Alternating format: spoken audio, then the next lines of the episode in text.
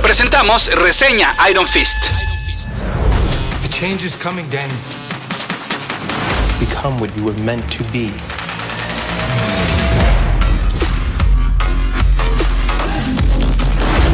I am the Iron Fist. Este contenido trae spoilers incluidos. The hell does that mean? Escuchas. Escuchas un podcast de Dixo. Escuchas a Capitán Pada y sus monitos. Capitán Pada y sus monitos. Cómics y fantasía con Héctor Padilla. Por Dixo. Dixo. La productora de podcast más importante en habla hispana. Mi correo electrónico es el mail de pada.dixo.com. Esto es todo seguidito, el mail de pada.dixo.com. Y mi Twitter es arroba ese auto para que ustedes sigan a ese auto.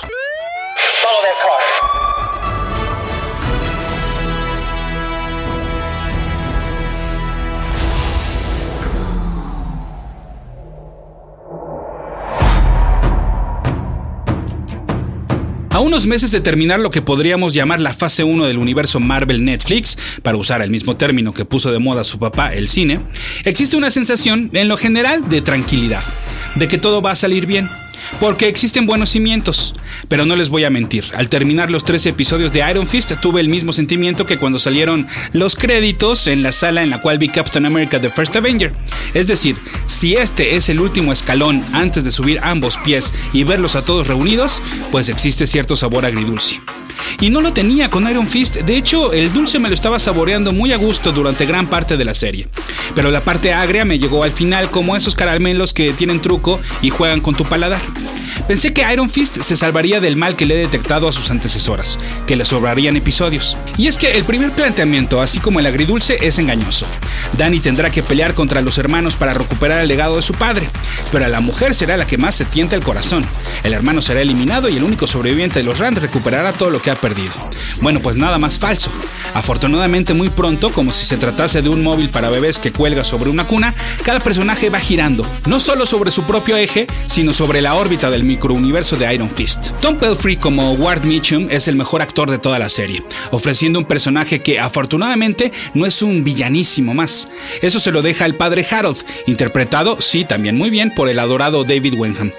La mencionada hermana, cuando creíamos que se convertiría en el personaje femenino principal de la serie, pronto queda en segundo plano, gracias al encanto natural de Jessica Henwick, interpretando a Colin Wing.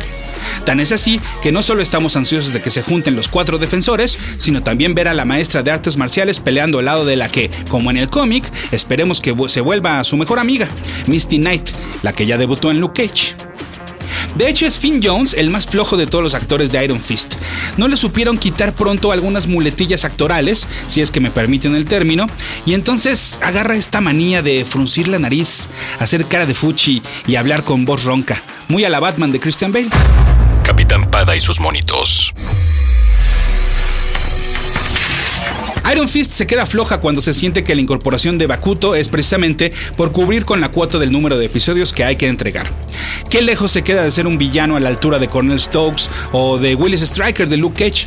Bueno, ni siquiera es un Shades de la misma serie. Y no tiene nada que hacer pues frente obviamente a un Killgrave de David Tennant o al Kingpin de Vincent D'Onofrio. Estos son los generales de la serie, pero ahora si me permiten algunos particulares. Detalles, pues. Si el día del estreno nos dimos cuenta de que era un hecho de que en esta serie no veríamos a Iron Fist usar cualquier tipo de uniforme que hiciera referencia a los cómics, y lo digo bueno pues porque ni siquiera soltaron una imagen como lo manejaron el día del estreno de Daredevil, pues por lo menos me hubiera gustado más verlo peleando con el tatuaje del dragón en el pecho luciéndose, recordándonos que se trataba pues de este personaje del nombre de la serie y no de cualquier karateca genérico. Lo único que tenemos cercano a ellos son los harapos que usa en la nieve, de colores verde y amarillo. Por otra parte, el sufrimiento personal de Danny Rand provocado por la pérdida de sus padres nos queda claro, muy claro, desde el primer episodio. No hay necesidad de estar recurriendo al flashback del accidente del avión casi en cada capítulo. Es cansado, te hace sentir un televidente idiota y te recuerda que es como cada película en la que aparece Batman. Siempre tienes que ver la escena del callejón del crimen. Capitán Pada y sus monitos.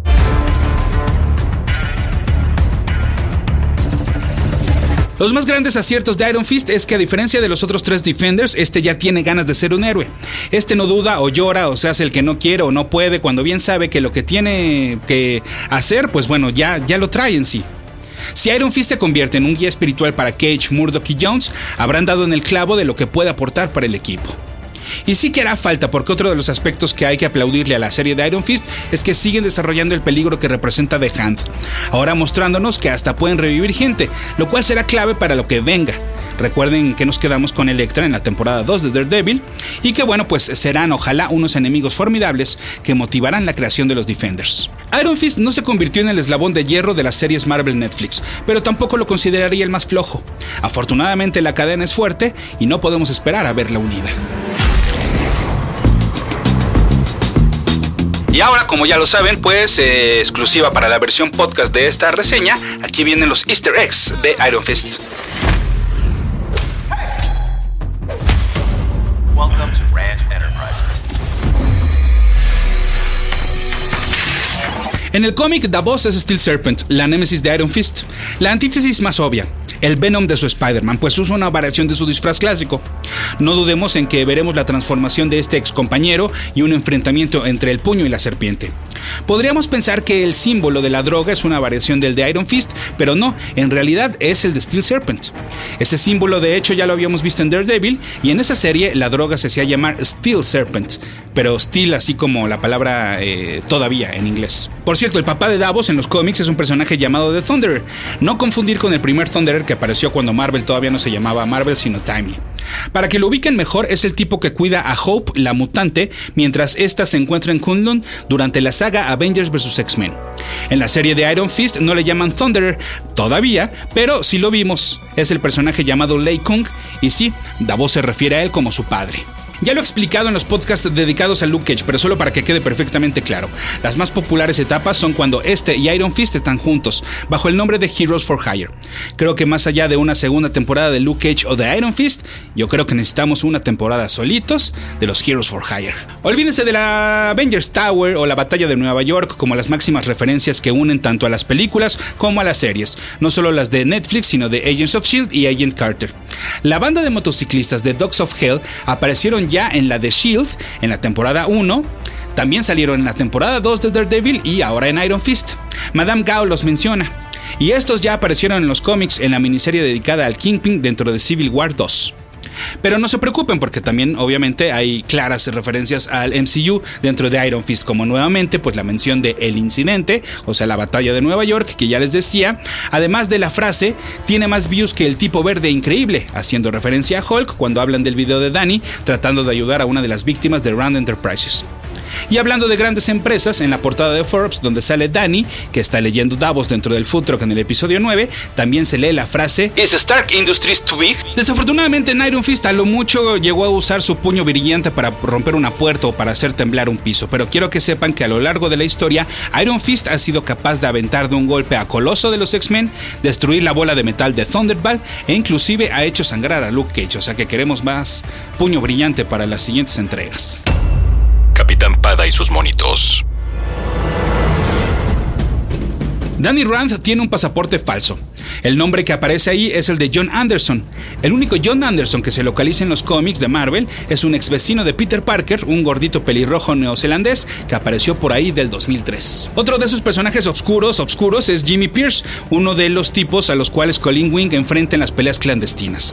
En los cómics, este sujeto se convirtió temporalmente en Hitman, uno de los muchos eh, Punishers que surgieron cuando se creía que Frank Castle había muerto.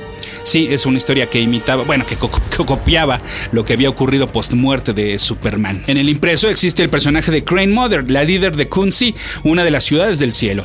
Sí, no nada más existe Kunlun.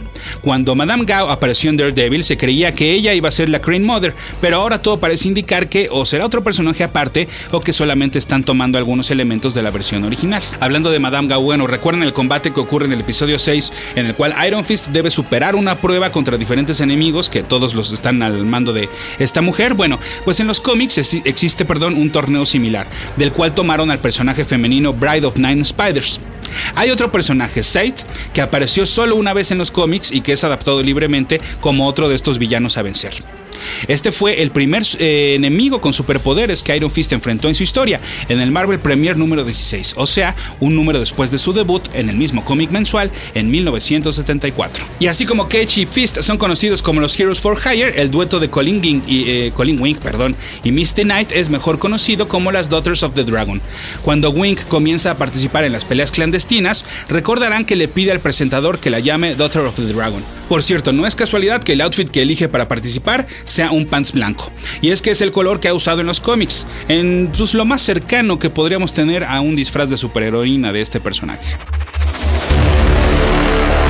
Capitán Pada y sus monitos. Bakuto existe en los cómics y sí, también es una figura importante en The Hunt, pero es un japonés lleno de tatuajes y piercings. Sin embargo, solo apareció en la saga Shadowland de Daredevil. En esta, el invidente es poseído por un demonio y sus amigos deben hacerlo entrar en razón. Lo logran en parte gracias a que Iron Fist le saca al chamuco, literal, de un golpe con su puño de hierro. Este demonio al servicio de The Hunt es conocido como The Beast, y no solo ha poseído a Daredevil, sino también a Elektra, White Tiger, Black Tarantula y varios más. Posiblemente veamos algo parecido en la serie de Defense pues cuando Iron Fist le pregunta a Madame Gao que si tiene algo más poderoso que un dragón dentro de una cueva, ella con esa risa burlona característica le contesta que sí. Espero que no se hayan perdido el cameo de Stan Lee en el último episodio de Iron Fist. Este llegó nuevamente a través de un póster que se ve en la calle. Pero se trata de un doble easter egg, pues el póster, además de mostrar otra vez la frase Be Proud, también dice que este elemento de la policía se llama Captain Irving Forbush. Irving Forbush es un personaje creado por el mismo Stan Lee y por Jack Kirby, que durante muchos años se convirtió en una especie de mascota de Marvel, pues en su identidad de Forbushman era una parodia de superhéroe. Sus aventuras, si es que se le puede llamar así, se contaron en los cómics de humor Not Brad Meek, que ya les mencionaba en los podcasts de Stan Lee, y posteriormente What The, esta serie que también ya les había mencionado, que fue donde debutó el personaje de Wolverine. Bueno, pues la serie de Iron Fist nos deja muy claro que Danny Rand no es el único Iron Fist que ha existido. Bakuto de hecho muestra pietaje sobre las acciones de otro puño de hierro. Es muy seguro que este sea Orson Randall, el Iron Fist previo a Danny y que actuó durante la Primera Guerra Mundial como podemos ver en escenas en blanco y negro. Por cierto, el actor Johnny Yang subió una foto en su cuenta del Instagram en la cual aparecían los participantes de esa secuencia, y ahí veíamos claramente el traje de Orson Randall con todo y el antifaz clásico amarillo de Iron Fist, y que a su vez, bueno, pues juega el papel de paliacate alrededor de la cabeza.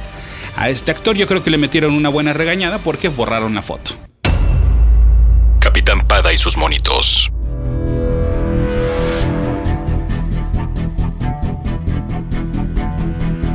Nos dimos cuenta de que la investigadora privada que Joy Meashum contrató para investigar a Lawrence pues es Jessica Jones, ¿no? Sobre todo cuando se refiere a ella con la frase vale cada centavo cuando está sobria. Las referencias a Daredevil son más y más obvias cuando Harold compara a Danny con este héroe después de que Iron Fist escalara su edificio. Ah, bueno, y que por cierto, en la versión doblada al italiano, Harold no le dice Daredevil, le dice Spider-Man. Eh, yo creo que esto también merece una regañada porque pues recordemos cuál es la situación un poco em, frágil ¿no? entre el MCU y Spider-Man. Bueno, también vemos referencias a Daredevil cuando Claire recuerda la matanza que The Hand realizó en el hospital en el cual trabajaba, que ocurrió en la temporada 2 del Hombre Sin Miedo. Y cuando Madame Gao habla del diablo de Hell's Kitchen, que pues, uno de los apodos más populares de Daredevil. En la misma frase habla del hombre con la piel indestructible, en clara referencia a Luke Cage, así como cuando Le da la playera con hoyos de bala a Danny y le dice que un amigo la dejó en el departamento. Esa playera pues es de Luke Cage, como recordaremos. Pero los mejores momentos que nos recuerdan a este personaje, a Luke Cage, son cuando la misma señorita Temple dice la frase favorita de, de Cage, Sweet Christmas. Y cuando recibe una carta de la correccional que, a juzgar por sus ojitos y sonrisita, no nos queda duda de que es Luke el que le está escribiendo desde la cárcel. Y sin salirnos pues de la serie con el mejor soundtrack de estas cuatro, pues el personaje de Daryl aparece en el episodio 10 de Luke Cage y ahora en Iron Fist lo vimos como uno de los estudiantes del Chikara Dojo. Ya que les mencionaba cómo opera The Hand y que ya vimos cómo reviven a personas, pues ustedes recordarán que en Daredevil usaban a niños para sacarles la sangre y usarla para estos fines. Bueno, pues recordarán que cuando capturan a Colleen estuvieron a punto de hacerle el mismo tratamiento. Así que, pues, ¿qué tal que esta es la sangre que van a usar para revivir a Electra? Capitán Pada y sus monitos.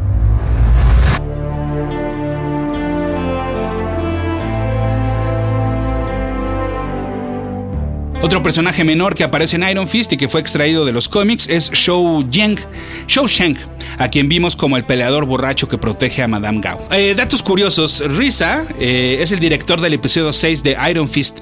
Este integrante del Wu-Tang Clan es el director, coescritor y actor principal de una película de artes marciales llamada The Man with the Iron Fists. Me pregunto de dónde habrá obtenido la inspiración. Y es que además está muy interesante cómo seguimos viendo relación entre el mundo del karate y el hip hop. Risa siempre se ha declarado fan de las películas clásicas del género y pues no por nada fue el productor del soundtrack de Kill Bill. Hay un easter que no había mencionado en anteriores reseñas de las series de Marvel Netflix y es que el personaje interpretado por Carrie Ann Moss, es decir, la abogada Jerry Hogarth, sí existe en los cómics, pero es Jerry Hogarth, o sea, es hombre. Pero está bien mencionarlo hasta ahora porque en realidad esa historia que vemos en Iron Fist de que era muy amigo del papá de Danny es cierta. Es decir, las pocas apariciones que ha tenido este personaje en el impreso han sido relacionadas con Puño de Hierro. Y hablando de actrices legendarias, pues tanto Madame Gao como Bakuto hacen referencia a alguien que está inclusive más arriba que ellos dentro del organigrama de The Hand. Bueno, pues no dudamos que se están refiriendo a la que será la gran villana de The Defenders, la actriz Sigourney Weaver. Cuando a Danny le dan la oficina de su papá, se agacha para ver si siguen ahí las estampitas que había pegado desde niño en el escritorio. Y en efecto, continúan. Y algunos de los personajes que aparecen son monstruos memorables dibujados por Jack Kirby. Se trata de Orgo The Inconquerable, que debutó en el Strange Tales 90 de 1951, y de Mangog, enemigo de Thor, que apareció por primera vez en el cómic de este personaje en el número 154 de 1968. La reportera que tiene una entrevista con Ward Mitchum le llama a su editor Ellison y le promete una historia que quitará a Karen de la primera plana. Por está hablando de Mitchell Ellison, editor del New York Bulletin, y de Karen Page, a quienes vimos por última vez, pues sí, en la temporada 2 de Daredevil. Chikara significa poder y para aquellos despistados recuerden que ya habíamos visto en Luke Cage como Claire Temple toma un papelito de un anuncio en un poste para tomar clases de artes marciales en el Chikara Dojo. Este póster también se usó en las primeras publicidades de la serie de Iron Fist. Capitán Pada y sus monitos.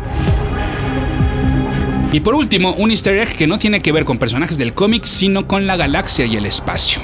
Danny menciona el nombre de dos monjes con los cuales convivió en Kunlun, Chodak y Tashi. Chodak es el nombre de una raza de extraterrestres del universo extendido de Star Trek The Next Generation. Mientras que Tashi, que en realidad eh, Danny lo pronuncia como Toshi, podría hacer referencia a la Toshi Station, el lugar en el cual pues, iba a ir Luke Skywalker a recoger unos convertidores de poder en Tatooine, en el episodio 4.